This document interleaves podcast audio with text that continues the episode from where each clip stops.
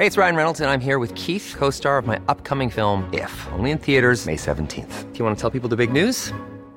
All right, I'll do it. Sign up now and you'll get unlimited for $15 a month in six months of Paramount Plus Essential Plan on us. Mintmobile.com slash switch. Upfront payment of $45 equivalent to $15 per month. Unlimited over 40 gigabytes per month. Face lower speeds. Videos at 480p. Active Mint customers by 531.24 get six months of Paramount Plus Essential Plan. Auto renews after six months. Offer ends May 31st, 2024. Separate Paramount Plus registration required. Terms and conditions apply if rated PG. Esto es Noticias a la Hora. Heraldo Radio le informa.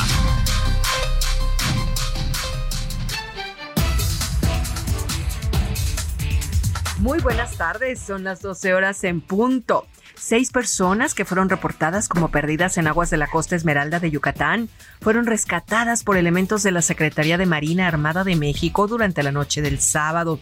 Esto ocurrió cuando los tripulantes se encontraban en un área de pesca a 34 millas náuticas al norte del mencionado puerto pesquero y turístico. La mañana de este domingo, dos menores que se encontraban amarrados de pies y manos con cinchos de plástico y cinta negra fueron rescatados por policías de Guadalupe, Nuevo León, quienes fueron dejados amarrados por su mamá Leobarda de 23 años y su pareja Giovanni de 31 al interior de una casa rentada en la colonia Polanco de esa localidad. En el centro penitenciario de Culiacán fue descubierto el cuerpo del interno Carlos Ernesto N., el cual estaba con Elda, por lo que la Fiscalía General del Estado inició una investigación para certificar que se trató de un suicidio. Por presuntamente participar en una riña al interior del bar La República en Jalapa, esta madrugada de domingo fueron detenidas tres personas identificadas como los jugadores del equipo de básquetbol profesional Los Halcones de Jalapa. Agentes de inteligencia de la policía capitalina detuvieron a Luis Alberto alias El Pepillo, un narcomenudista integrante de una célula liderada por un sujeto identificada como El Rommel.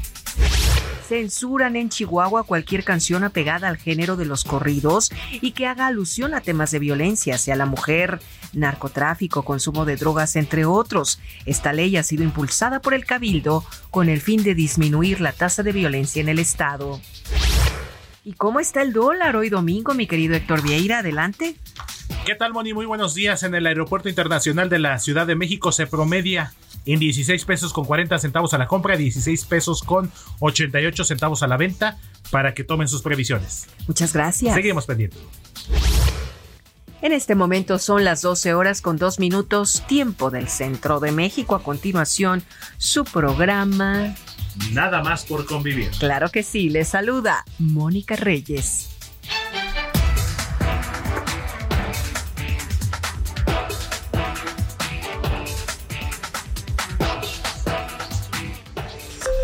Esto fue Noticias a la Hora. Siga informado, un servicio de Heraldo Media Group.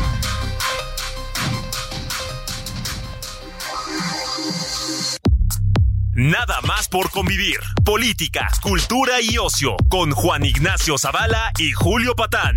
Iniciamos.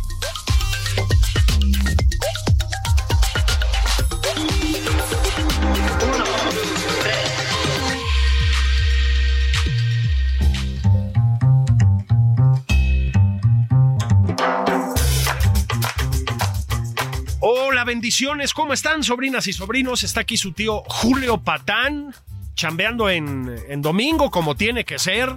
Aquí nos reconocen. Son los jefes que no, no nos dan tregua, hombre. No nos dan tregua. Pero está bien, porque nos divertimos. Nos divertimos en el Aldo Radio.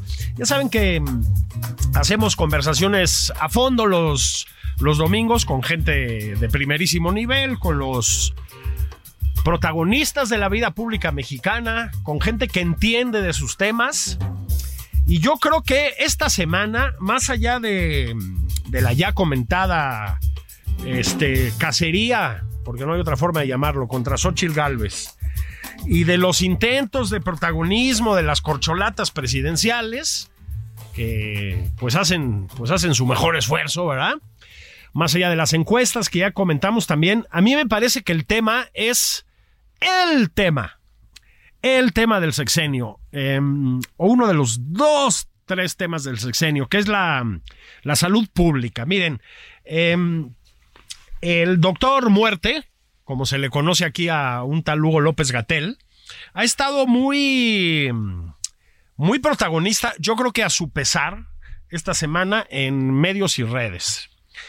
Em, se le ha pegado con todo.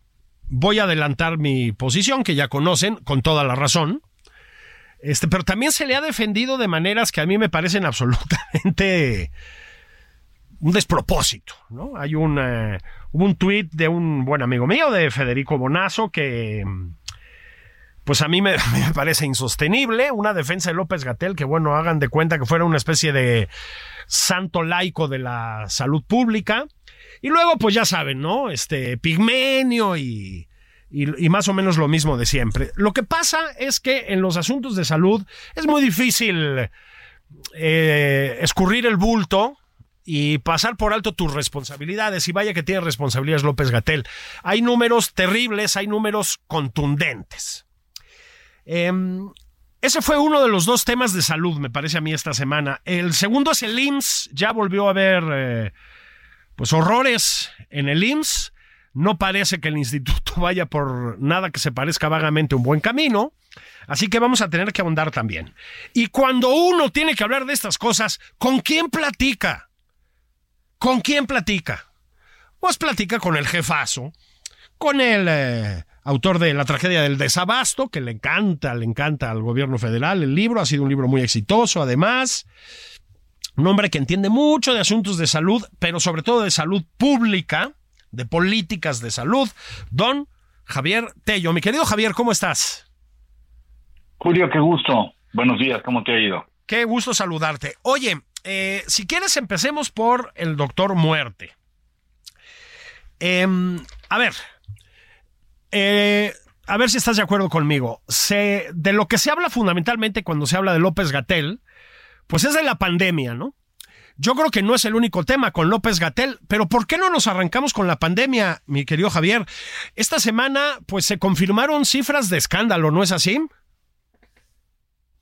Sí, mira, el, uh, básicamente lo que acaba de reportar el, el primero que nada, son ya las cifras de la mortalidad 2022. Vamos a decir entre comillas, después de la pandemia o después del efecto de la pandemia, ¿no? Claro. Y con ello se confirma lo que se estuvo diciendo, especulando en el ida y vuelta, pretextos y todo, pero la realidad es que cuando tú ves la gráfica, vemos una joroba enorme en el exceso de mortalidad que ahora tiende a regularizarse durante la pandemia. Y lo que hay en esta área bajo la curva son aproximadamente 800 mil vidas humanas que no debieron haber ocurrido durante la pandemia. Así de simple, un exceso de mortalidad que calcula el mismo INEGI en más del 35%.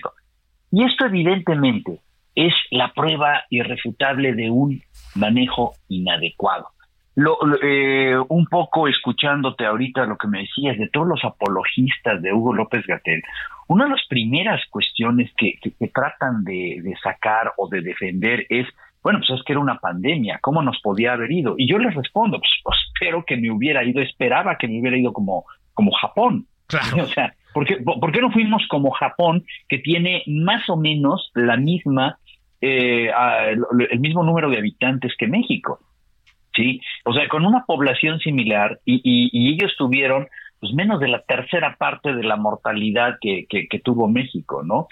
El, el hecho de comenzar, y eso me preocupa muchísimo, Julio, a elaborar una serie de fantasías. Una persona me respondió en Twitter, pues si tú eres mexicano y te vacunaste en México, le debes la vida a López Gatel. A ver, perdón, nadie se opuso más a la compra de las vacunas que Hugo López Gatel. Tuvo que salir Marcelo Ebrard, y hay que decirlo, ¿sí? Por las motivaciones que tú quieras, a buscar entre varios lugares el cómo traer vacunas a México y prácticamente Hugo López Gatel no quiso mover un dedo hasta que no las tuvo aquí y un poco se vio obligado a todas esas campañas de vacunación.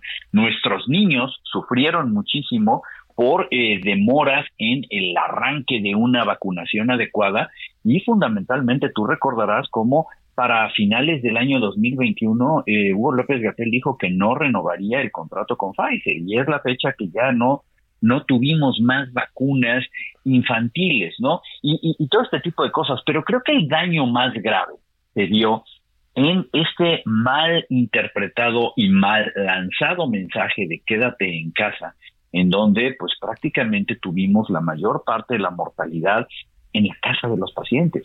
la, mayor eh, causa, la causa número uno de muerte de un mexicano durante la pandemia fue el no tener acceso a una unidad de cuidados intensivos como, como se probó. Esto que ahora viene y después este, el, discurso oficial que ahora viene blandiendo también este, tu amiga Claudia Sheinbaum, es este eh, de, que no hubo un mexicano que se quedara sin una cama, es, es, es verdaderamente absurdo, es, es una mentira eh, desproporcionada, ¿no? El, el, solamente entender que hubo gente que murió en una ambulancia, en los pasillos de las salas de urgencias, eh, y, toda la gente que murió en sus casas, eh, contra esa historia oficial de, que hubo una excelente cobertura, bueno, pues es un verdadero despropósito, ¿no? El no haber querido ser de los primeros o contar con la mejor manera de, de tener tratamientos oportunos y por el otro lado el permitirse que algunos gobiernos como el de la Ciudad de México utilizaran tratamientos de ivermectina, es decir, no, no alcanzo yo ver cómo es posible que se atribuya siquiera un buen manejo de la pandemia. Es absolutamente brutal, es, contundente lo que dices. Voy a, fíjate que lo de las vacunas es un buen punto, ¿no? Una de las eh, aseveraciones de quienes están defendiendo a López Gatel es ese. Fuimos vacunados. Híjole, yo recuerdo, Javier, primero las eh, informaciones contradictorias sobre las vacunas. ¿Tú te acuerdas que había una especie de cuadros así en los que se nos decía cómo y cuándo iban a llegar las vacunas? Bueno, los mostraba Gatel y básicamente cambiaban cada semana. Es decir, creo que el primer problema fue que no había nada parecido a un plan de vacunación. ¿No tiene la sensación de que fue una especie de improvisación permanente?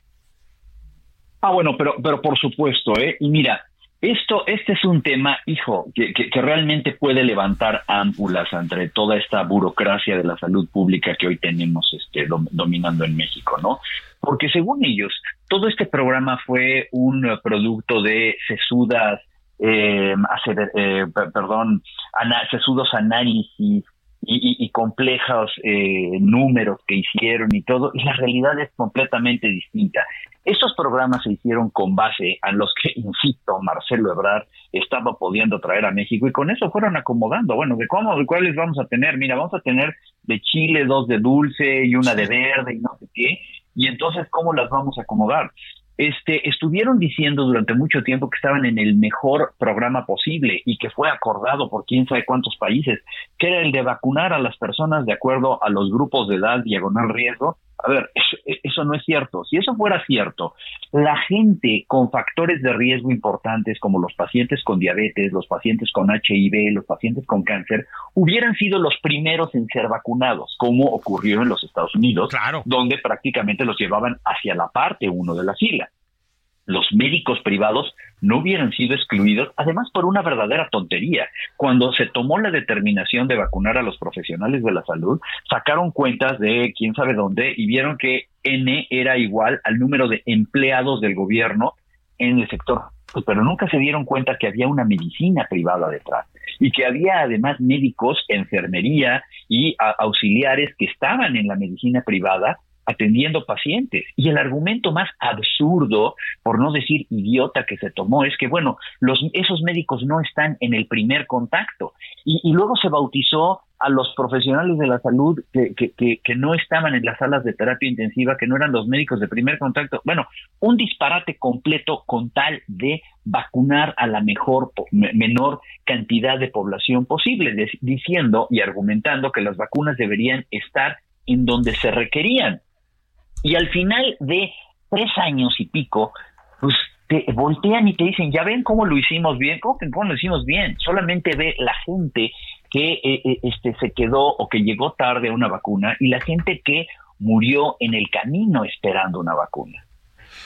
Hay otro tema con las vacunas que dio Javier. Eh, Gatel ha sido explícitamente un defensor del uso de la vacuna Abdala, la vacuna cubana, ¿no?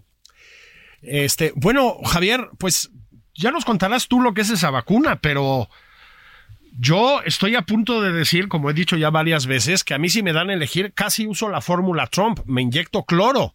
Es una, una vacuna que no está, digamos, bueno, no está aprobada en ninguna parte del mundo civilizado, para decirlo así. Es una vacuna de la que no sabemos mucho, ¿no es así? Sí, mira, eh, realmente el conocimiento que se tiene es el conocimiento que tiene la, la gente de Cuba y quien quiera tomarlo así este, que lo tome. Vaya, es una vacuna que pues, normalmente puede producir eh, algún grado de, inmunidad, pero, pero yo creo que aquí lo importante es que vaya, va realmente a la saga del resto de las tecnologías. Y mi punto siempre fue, número uno, México no es, no, no, no somos ni Namibia ni, ni, ni somos el cuerno de África, somos o solíamos ser la decimoquinta economía en el mundo, un país este pujante con un sistema de salud muy avanzado, ¿por qué no fue la decisión fue la de tener las mejores vacunas para los mexicanos? Imagínate un lema de campaña, ¿no? En México se tuvieron a la mano las mejores vacunas para los mexicanos. No, aquí se optó por las vacunas que fueran más económicas en costo, eh, argumentando un mal entendimiento del costo-beneficio, pero sobre todo, y hay que decirlo abiertamente, que en el camino se logró beneficiar al gobierno de la isla. Creo que aquí, si algo les cayó de esas cosas que le llaman ellos como anillo al dedo, fue la necesidad imperiosa de tener que vacunar a la población, pese a que les doliera hacerlo, y bueno, pues ya que nuestro amigo el cubano nos está dando las vacunas, pues vamos a comprárselas a él, de que se le vaya el dinero a las malditas transnacionales del imperialismo, neoliberales, etcétera, a que se vaya a Cuba, pues mejor mandemos a Cuba y que Cuba nos mande sus vacunas. Hay un eh, último tema, tal vez, con las vacunas, y es que ya lo decías tú, Javier, pues ya no nos quieren vacunar, básicamente, ¿no? Es decir, ya no le quieren comprar nada a Pfizer, o sea, a Moderna o a cualquier farmacéutica seria, ¿no? Para decirlo con todas sus letras. Bueno, otra vez, más allá de lo que diga el presidente, a ver, ojo, eh, yo sí soy de los que cree que la responsabilidad final de esto es del presidente de la República. Es decir, la mente maestra detrás, entre comillas otra vez, de nuestra estrategia anti-COVID pues fue el presidente, que es a final de cuentas con quien quería quedar bien López Gatel, ¿no? Y parte de esto implica no comprarle vacunas a las farmacéuticas. Mm, tengo la sensación de que se les olvida, o les vale madres, que los virus cambian, Javier. Mira, son dos cosas. Primero hay que aclarar una cosa. Si bien sí, las decisiones que toma Hugo López Gatel han sido siempre para congraciarse con el lugar que, que, que tiene o siente que tiene junto al presidente de la República, hay que decir una cosa, ¿eh? El presidente estaba muy ambivalente en cuanto a la, al, tipo de vacunación. Es decir, si hubiera llegado realmente una recomendación de que se usaran las mejores vacunas y se lo ponen con un precio político enfrente, él lo aprueba. Eh, de hecho, eh, bueno, dicen eh, las fuentes aquellas este, que siempre que siempre surgen que en muchas discusiones había cosas así como, bueno, Hugo, yo sé que no te gusta lo de vacunar, pero en algún momento tenemos que hacerlo y frases así. Entonces creo que la mejor venta que pudo hacer Hugo López Gatel al presidente fue decirle, yo sé cómo vamos a resolver esto. Uno, al menor precio posible, y además con una serie de eh, beneficios, hablando de costo-beneficio epidemiológico y de toda esta verborrea pseudotécnica que le encanta, y con eso pudo convencerlo. Y nada más necesita voltear en la mesa de Palacio Nacional a decir, a ver, contradíganme. Y bueno, pues no creo que ni el director de Pemex ni el secretario de la Defensa lo puedan contradecir cuando dice todas estas cosas.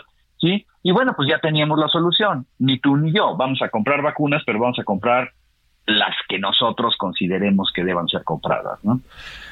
Así es como acabaron poniendo vacunas rusas, chinas y etcétera. No es que yo tenga nada contra los rusos o los chinos, pero pues son vacunas, digamos que mm, tampoco están muy contrastadas en términos científicos. Yo añadiría otro aspecto a lo de López Gatel, siempre hablando del COVID, Y es lo del cubrebocas, Javier. Este, a ver, el uso del cubrebocas, que te lo explican si no los japoneses, ya que usabas tú ese ejemplo, eh, eh, está muy, es muy comprobadamente útil a la hora de enfrentar una pandemia. Insisto, los japoneses lo entendieron muy bien desde el principio, ¿no?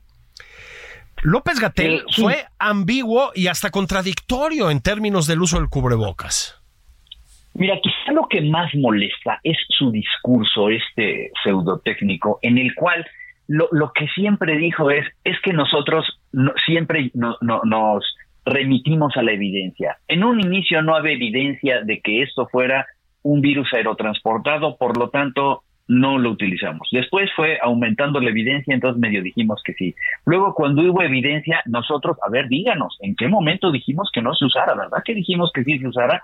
O sea, fue adaptando su discurso a como vio que le iba la circunstancia, en vez de tomar una, una decisión.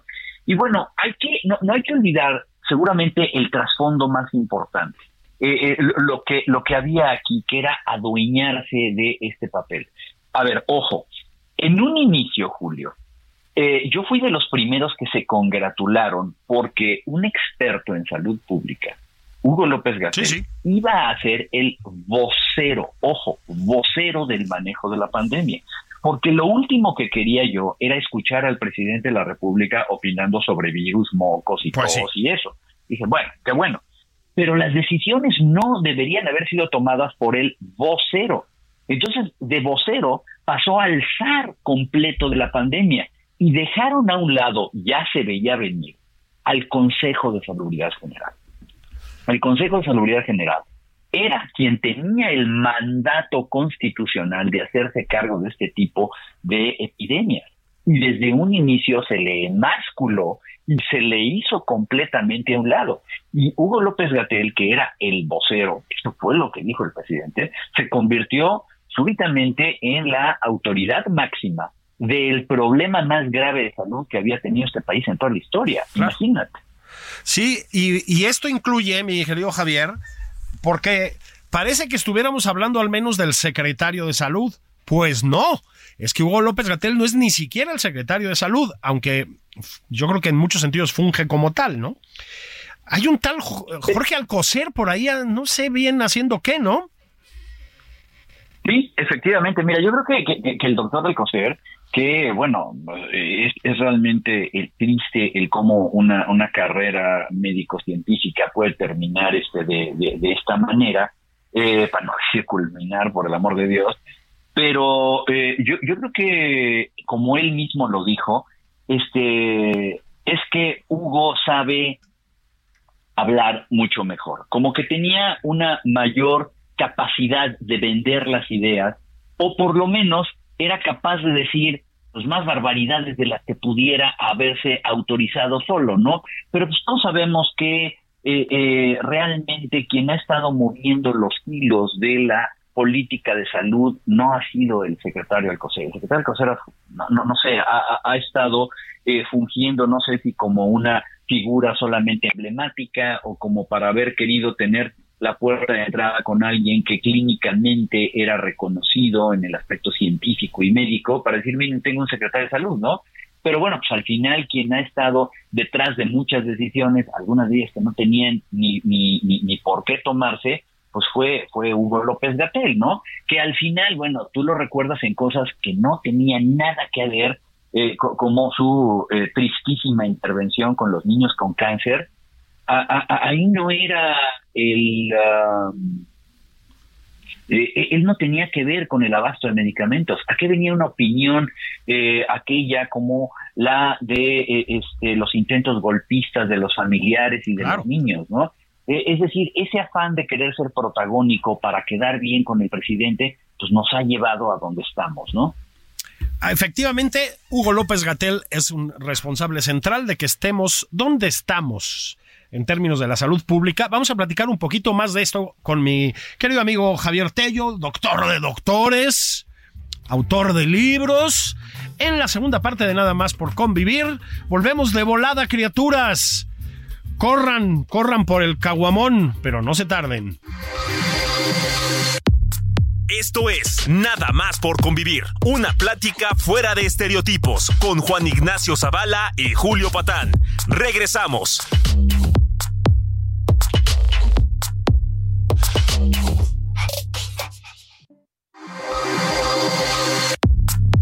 Ya estamos de regreso en Nada más por convivir. Aquí Juan Ignacio Zavala y Julio Patán.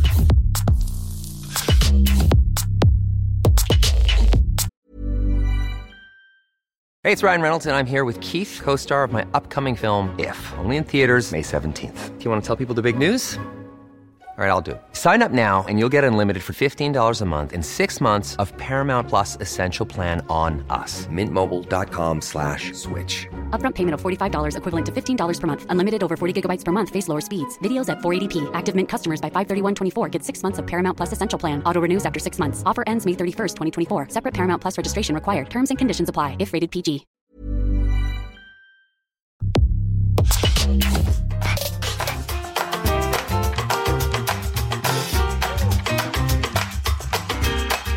Estamos de regreso nada más por convivir. Estoy platicando con Javier Tello, el doctor Javier Tello, un consentido de la cuarta transformación de la vida pública. Este, pues sí, pasando revista a Hugo López Gatel. Eh, a mí no me gusta, eh, digamos, eh, centrar en personajes, sobre todo en personajes tan tan patéticos, ¿no? Este, la conversación en un programa como este, pero es necesario porque Hugo López Gatel obtuvo durante la pandemia un poder que no tenía que haber obtenido, un poder de decisión que no tenía que haber obtenido. Tomó decisiones que costaron muchísimas vidas, las defendió a capa y espada, fue contradictorio, a propósito, fue también bastante prepotente a la hora de interactuar con los medios. Yo diría que particularmente con las representantes de los medios en las eh, conferencias públicas de Gatel. Eh, inventó un semáforo que era verdaderamente un disparate, dicho sea de paso. O sea, había un momento en que ya era algo así como, bueno, estamos en amarillo, pero medio rojo, pero casi verde. Este, con tendencia a amarillo oscuro. O sea, era, había una cosa que no entendía nadie. Lo, vendieron como la gran ocurrencia. Pero López Gatel, y para ahí quiero ir yo, eh, no solo ha tomado decisiones respecto, mi querido Javier, a la pandemia, eh, influye en otros aspectos de la política de salud pública de este gobierno y creo que en general mal, ¿no? Sí, mira, eh, número uno, ¿no? Eh, hay una, primero que nada, ¿cuál es el proceso de pensamiento que, que hay detrás de, de- Hugo López Gatell? Eh, primero que nada, él no ve la salud como algo que afecte directamente a los individuos. Él quiere llevarse su visión de la salud pública como eh, algo que eh, mm, lle- llevárselo como la salud pública a ultranza, donde se afecta a las poblaciones y a las sociedades. Pero al final no existen para él ni los niños, ni los padres, ni los pobres niños huérfanos, ni, ni, ni, ni la gente que muere, ni la gente que sufre, ¿no? Entonces, cuando tú les dices que piensen específicamente en los pacientes, son incapaces de, de- de hacerlo. Están viendo el costo-beneficio de las cosas. Y como he dicho varias veces, una mala interpretación del costo-beneficio. ¿Qué es lo que a la larga eh, se ha demostrado que causa, eh, no lo sé, un número de mortalidad, entre comillas, aceptable? No, bueno, pues total, si hay 150 mil muertos no es tan grave porque pues, pudieron haber sido 7 millones. No, pues es que un muerto está mal, por ejemplo, ¿no?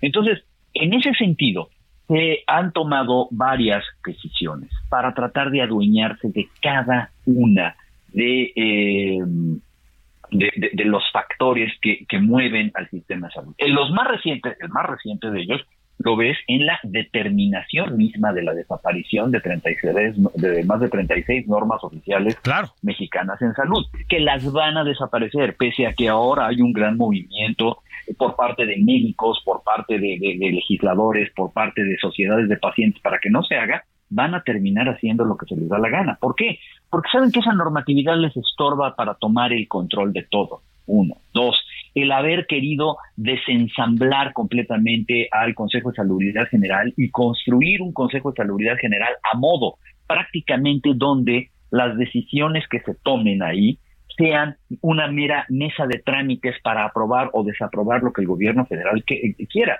Básicamente hay cuatro personas allegadas a Hugo López Gatel hoy tomando decisiones dentro de eh, el Consejo de Salubridad General, así de sencillo, ¿no? Y algunas que son juez y parte.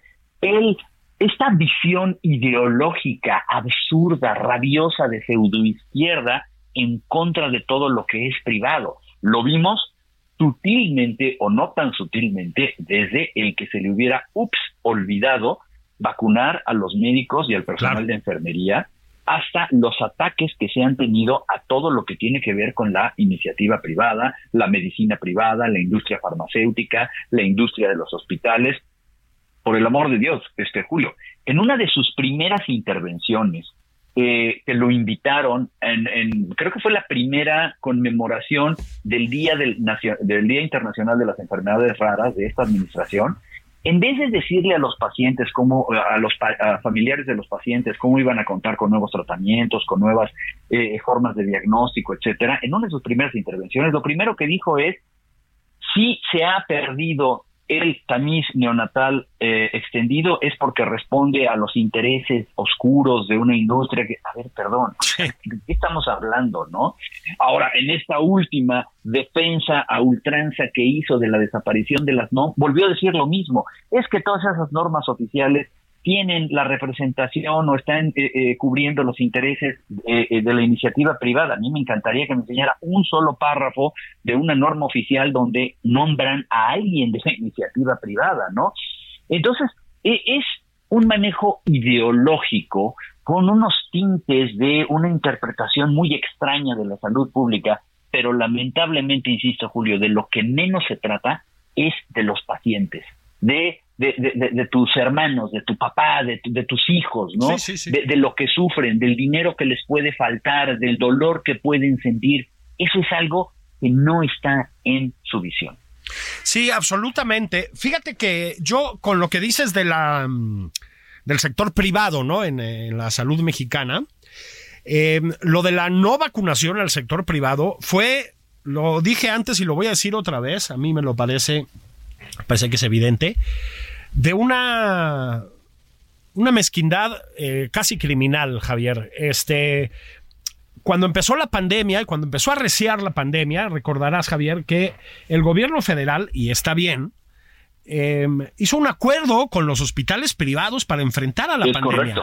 Los hospitales privados, sin obtener un beneficio económico a cambio, le entraron al quite. Es decir, ya también es que esta satanización del capitalismo perverso es verdaderamente grotesca, ¿no? Bueno, después de que hicieron eso, se negaron a vacunar a su personal, Javier. Se tenían que ir los médicos a vacunar a Estados Unidos. Es verdad. Yo creo que no hemos terminado de calibrar la monstruosidad de una decisión como esa. Eso sí, a los, ¿cómo les llaman? Los servidores de la nación, a eso sí los vacunaron, ¿no? Ah, pero, pero, por supuesto. Mira, hay, hay, hay una serie de cosas y una serie de despropósitos. Número uno, ¿no? Este, así poniéndolo en plano general, una de las, y, sucede en todo el mundo, de los factores de éxito de un buen sistema de salud es que se haga un balance adecuado en lo que se llama la participación o lo que me, yo le quiero llamar la colaboración público-privada. Es decir, ningún sistema de salud que no sea el de Cuba o el de Corea del Norte es 100% este, ¿cómo se llama? estatizado. El sistema de salud de Gran Bretaña, que es de los mejores del mundo y que le está pasando mal por razones de planeación presupuestal, ¿sí? Es, este, tiene una colaboración público-privada. En Dinamarca acudes a la medicina privada. Y hay que decirlo, eh, aquí la colaboración del sector privado, justo cuando faltaban hospitales, fue ejemplar. Sí, sí. Eh, pacientes que en su vida hubieran tenido esa calidad de atención, madres que estaban dando a luz en, en, hospitales de cierto renombre y todo. Qué bueno. A mí me, me, da mucho gusto que eso haya ocurrido. Y no vemos realmente que esto haya, haya generado un cambio de la visión o, o, o de la relación con la eh, medicina privada. Por ponerte un ejemplo, el centro de referencia que hubo en el centro Banamex, que fue creado entre la Fundación Carlos Slim y otras empresas, ¿no? Comandado por una farmacéutica con uno de los mejores médicos infectólogos a cargo y donde se salvaron miles de vidas, literalmente, incluyendo, creo, la de él mismo, sí, sí. Y hay que decirlo, este centro al final donó todas estas, eh, las camas, los, los aparatos fueron donados a hospitales de la Ciudad de México. Eso es algo que, que, nadie dice y de lo que no se habla. Y aún así, hay una enemistad a, ultranza contra todo lo que huela a esta privatización. ¿Por qué? Porque a la larga, calme los resultados de la última encuesta en salud que, que se publicó hace unos meses, resulta que los mismos pacientes de las instituciones están desertando hacia la medicina privada. ¿Por qué? Estamos perdiendo cobertura, porque estamos perdiendo calidad y porque estamos perdiendo, ahora sí que como era el lema del Seguro Social, calidez, ¿no? La gente prefiere ir a la farmacia de la esquina que tener que tomar una combi que lo lleve a una clínica de 10 kilómetros a esperar durante tres horas para que cuando sus niños con mocos tengan ya una receta, esta no tenga medicamentos en la farmacia. Pues perdón, parece mejor me hago, me, me, hago la fila en la farmacia de la esquina, ¿no? Entonces, e, e, es, es el no querer ver hacia dónde va, el querer ideologizar la salud. Esto yo creo que es lo que más daño ha causado. ¿eh? Sí, ha causado un daño terrible y esto nos lleva ya, Javier, si estás de acuerdo conmigo, a hablar de los problemas de la salud pública en este país ya de una manera más aterrizada, ¿no? El IMSS, el IMSS, Javier, ha habido dos escándalos, ya, ya de veras que parecen eh, ejemplos de humor negro, pero no lo son. Ha habido ya dos escándalos con los elevadores del IMSS. Y lo que yo te pregunto, Javier, es, si eso pasa con los elevadores, ¿qué pasa con lo demás? Mira, me, me, ahora sí me cayó como anillo el dedo la pregunta. Este, no venía preparado, pero el lunes pasado, el lunes de la semana pasada, eh, publiqué en mi columna en la lista precisamente un artículo que decía, este es apenas la punta del iceberg. Y, esto tiene varios, perdón, varias aristas. ¿eh? Número uno, normalmente hemos tenido en México una muy eh, un mal matrimonio de la visión de la salud institucional y la tecnología desde hace varios años. Comenzando por detalles tontos como la falta de estacionamientos en los hospitales. Intenta estacionarte en un hospital de seguro social. No existen. Porque a alguien se le ocurrió que, pues, como era para pacientes pobres, estos no usaban coches, y yo quiero ver cómo van a sacar a su abuelita en una silla de ruedas de una clínica del Seguro Social, ¿no? Pero bueno. Así es. Eh, con eso en mente, siempre ha habido problemas con los elevadores. ¿Por qué? Pues por fallas administrativas y por fallas eh, de mantenimiento, por ah, querer hacer las cosas de la manera, buscando los proveedores más baratos y todo. Pero lo que yo digo es que siempre que hay cuasi accidentes, eso dicen los expertos en seguridad industrial, pues van a surgir accidentes al final. Entonces, detrás de este terrible y espeluznante accidente donde perdió la vida una, una niña y ahora estos que vimos el, el, jueves pasado que se quedaron atrapados en, en, la ciudad de Guadalajara, hay una serie de reportes todos los días en las redes sociales de elevadores que no funcionan. Pero los elevadores, por eso digo que es la punta del iceberg, son el reflejo de otro tipo de cosas. ¿Cuántos aparatos de ultrasonido hay en un hospital? ¿Cuántos funcionan?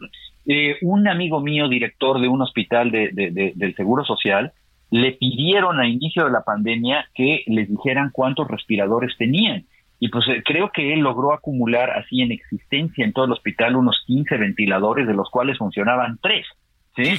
Eh, o sea, el, el manejo de las tecnologías es algo que no se nos da. Siempre hay un laboratorio que no funciona porque tiene algo descompuesto. Siempre hay un aparato que no jala. Siempre hay un servicio de rayos X que no funciona. Bueno, Afortunadamente nadie se muere porque, bueno, sí se mueren, porque no funciona un aparato de rayos X, pero digamos que no por el daño causado. Pero en el caso de un elevador, que además debe tener una serie de normas de seguridad y acreditaciones de protección civil y todo, el hecho que no funcione nos habla de una negligencia brutal. Y bien, y esto, como te dije, es un problema crónico. Otra vez, Julio, ¿Por qué exactamente en el sexenio del mayor cambio, de la mayor visión social, de una izquierda, o por lo menos que se dice de izquierda, no vimos una gran inversión para que por lo menos los elevadores sí funcionaran, sí fueran de Dinamarca, por lo menos que no muriera la gente o no se quedara atrapada, ¿no?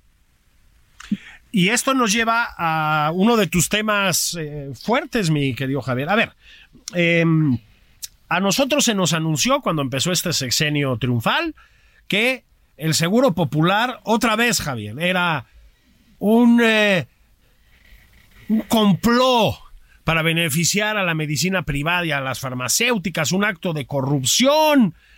Lo desmantelaron, inventaron una cosa que se llama el INSABI. Luego, pues el INSABI, ups, fíjense que no jaló muy bien. Bueno, pues cargaron una parte importante de las responsabilidades del INSABI en el IMSS, Javier. Este, yo creo que también el IMSS, más allá de sus problemas eh, previos, debe estar padeciendo eso, ¿no? O sea, una decisión aberrante que le dio la puntilla al sistema de salud mexicano. Pues ahora el IMSS paga lo propio y lo ajeno. No sé si estás de acuerdo. Completamente de acuerdo, pero fíjate nada más una cuestión, ¿eh? Voy a decir aquí una palabra que va a simbrar a todos en la 4T. Mm. Management. Ah. ¿sí? Ahí ya se fue mi, mi, barbarismo y que no nos escuche una amiga nuestra este que, que, que es muy afín a, corregir el lenguaje, pero bueno, este management, esta gerenciación, si existiera semejante palabra, este, yo creo que es lo que falló. Cuando tú tienes a un director general que ha estado preocupado los últimos año o dos años y pico por crear un nuevo sistema de salud, entre comillas, por crear un IMSS bienestar, por tratar de salvarle el prestigio a la salud en México y con ello además querer juntar votos adecuados para, o suficientes para poder ser candidato al gobierno de, Chiapas, pues esas son las consecuencias. O sea, perdón, no puedes siquiera administrar bien el Instituto Mexicano de Seguro Social y quieres crear además un IMSS Bienestar. Y si tú te fijas, trata de, de, checar, este, ¿cómo se dice?, sus, su agenda. Y bueno, pues no estoy seguro que menos del 80% de su tiempo haya estado dedicado a otra cosa que no fuera IMSS Bienestar. Y mientras tanto, el Instituto Mexicano de Seguro Social con grandes carencias y problemas este, operacionales, ¿no? Y además con un manejo presupuestal que hoy está en, entredicho, donde se ve que no ha habido eh, una serie de revisiones a, a, varias cosas y donde aparentemente hoy, otra vez, quieren estar buscando a los culpables en los sexenios anteriores. A ver, Julio, por favor, si yo llego algo tan arriesgado como la dirección del servicio de salud más importante de México, lo primero que hago es una serie de revisiones y auditorías y decir desde el día uno, señores, todo esto está mal, no me lo vayan a achacar a mí en el futuro. Pero cuando han pasado varios años y de repente se te empiezan a caer los muros, los elevadores, eh, cuando, cuando tienes ratas en, en, los plafones, cuando se te cae el techo, cuando tienes inundaciones, cuando se murieron pacientes en una inundación de un hospital en Hidalgo, eh, y sigues culpando al pasado, ¿de verdad esto es un, un, un, un buen management? Management, ya sé que la palabra, como dijo Javier, va a simbrar allá en la 4T, allá hay otra cosa, ¿no? Este, no hay, no hay management, eso es una cosa como de neoliberales y de fifís. Pero la cosa es que lo de las ratas que acaba de decir Javier no es un decir. Había ratas en los plafones. Es decir, estamos llenos de información de ese tipo, de, de clínicas que se inundan, etcétera, etcétera. Pero, Javier, y, volvemos a otro de tus temas, ¿no? El desabasto de medicamentos. Ya les dije, Javier le, le, dedicó un libro completo, un libro muy leído y muy exitoso al tema del desabasto de medicamentos. Se nos ha prometido, Javier, que se va a solucionar. Y pues yo sigo viendo de entrada a los padres de los niños con cáncer desesperados buscando ayuda en las redes sociales, por ejemplo. Este, he visto que se multiplican los problemas de vacunación, Javier, otro tema que tú conoces muy bien. Em, pero ya no estoy hablando solo del COVID, de la vacunación en general. ¿Te acuerdas, por ejemplo, de la influenza? La influenza no es una enfermedad menor. Quien haya tenido ciertas formas de influenza sabe que es peligrosísima y terrible para, para el paciente. Este, no había vacunas suficientes tampoco. Hay problemas con el sarampión. Y entonces viene el argumento de que hay un problema universal de desabasto de vacunas. Pero creo que al problema universal le hemos metido el componente 4T, ¿no, Javier?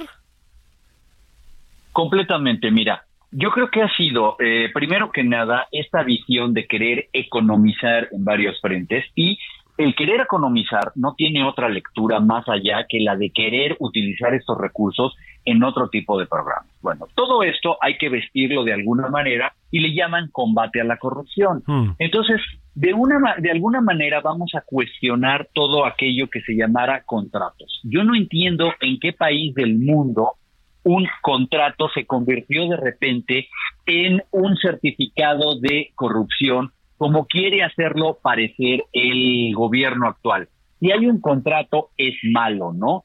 Y, yo creo que eso, eh, al querer cambiar todo esto y el querer tener un nuevo sistema de adquisición a su modo, buscando proveedores baratos, y si nadie nos precio, pues entonces no le compramos a nadie, pero los acusamos de complot, etcétera, pues es lo que ha causado una cascada de eh, faltantes y un desabasto brutal que no logran corregir. Y no logran corregir porque prácticamente no es, vuelvo a lo mismo, su deseo, el satisfacer la necesidad de los pacientes, el dolor, el sufrimiento, ¿no? Sino que es mantenerse dentro de su política y algo muy importante, no reconocer que se cometieron errores. Claro, exactamente, ¿no? Este, tapar, digamos, un error con el que sigue y el que sigue con el que sigue y así seguirse hasta que termine el sexenio. Por ejemplo, Javier, hemos platicado ya de esto, pero creo que hay que volver, ya que hablamos de problemas de desabasto.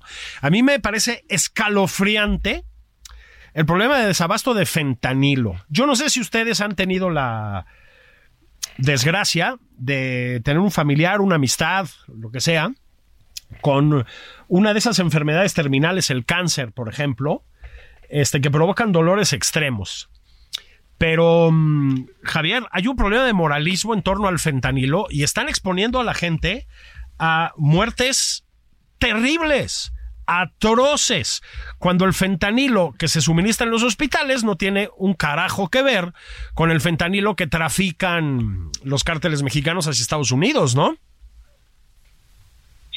Completamente de acuerdo. Mira, yo creo que, esta, esta visión de querer castigar sin entender todo aquello que huela a un problema de, uh, de codependencia o de adicciones o todo, para con esta moralina que hay por detrás, pues nos, nos ha llevado a tomar este tipo de, decisiones absurdas. No es un tema menor el que el presidente haya dicho, voy a buscar una recomendación para que se utilice otro tipo de medicamentos para el dolor.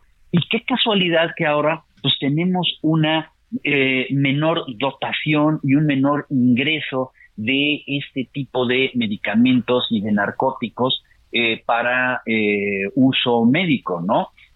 Fundamentalmente esto se conjuga además con un pleito con una de las empresas, la empresa más importante, a la que acusan además de ser un monopolio. Otra vez, no puedes acusar de ser de alguien de ser un monopolio cuando es la única empresa que se estaba animando a producir medicamentos controlados. Pero bueno, independientemente del problema administrativo o legal que pudiera haber ahí, pues es claro que ha habido muchos eh, obstáculos para la importación tanto de narcóticos como de otro tipo de medicamentos psicotrópicos y esto está ocasionando graves problemas. Específicamente a nivel del el fentanilo, que es insustituible para el manejo de muchos tipos de dolor, es, eh, es realmente monstruoso. El no querer dar esta respuesta. ¿Por qué?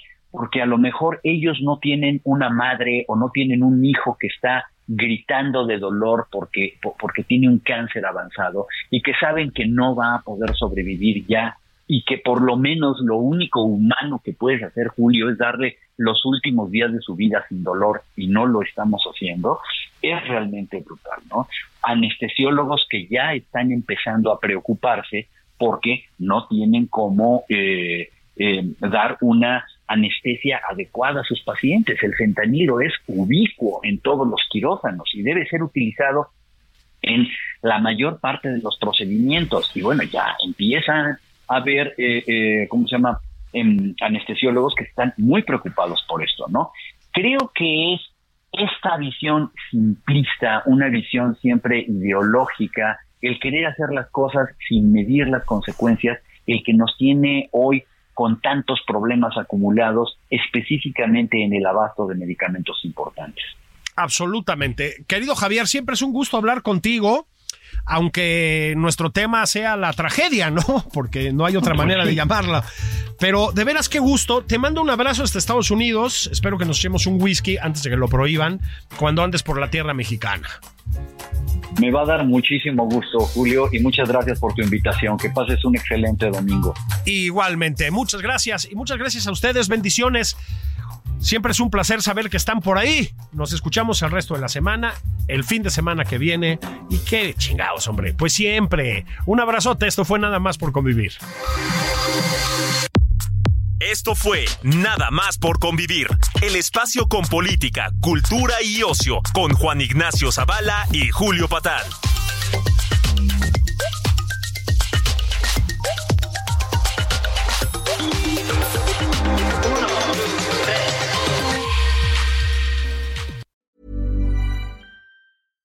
When you make decisions for your company, you look for the no-brainers. And if you have a lot of mailing to do, stamps.com is the ultimate no-brainer. It streamlines your processes to make your business more efficient, which makes you less busy. Mail checks, invoices, legal documents, and everything you need to keep your business running with stamps.com. Seamlessly connect with every major marketplace and shopping cart. Schedule package pickups and see your cheapest and fastest shipping options from different carriers with rates up to 89% off USPS and UPS rates. And with the stamps.com mobile app, you can take care of mailing and shipping wherever you are. Make the same no-brainer decision as over 1 million other businesses with stamps.com. Sign up with code program for a 4-week trial plus free postage and a free digital scale. No long-term commitments or contracts. That's stamps.com. Code program.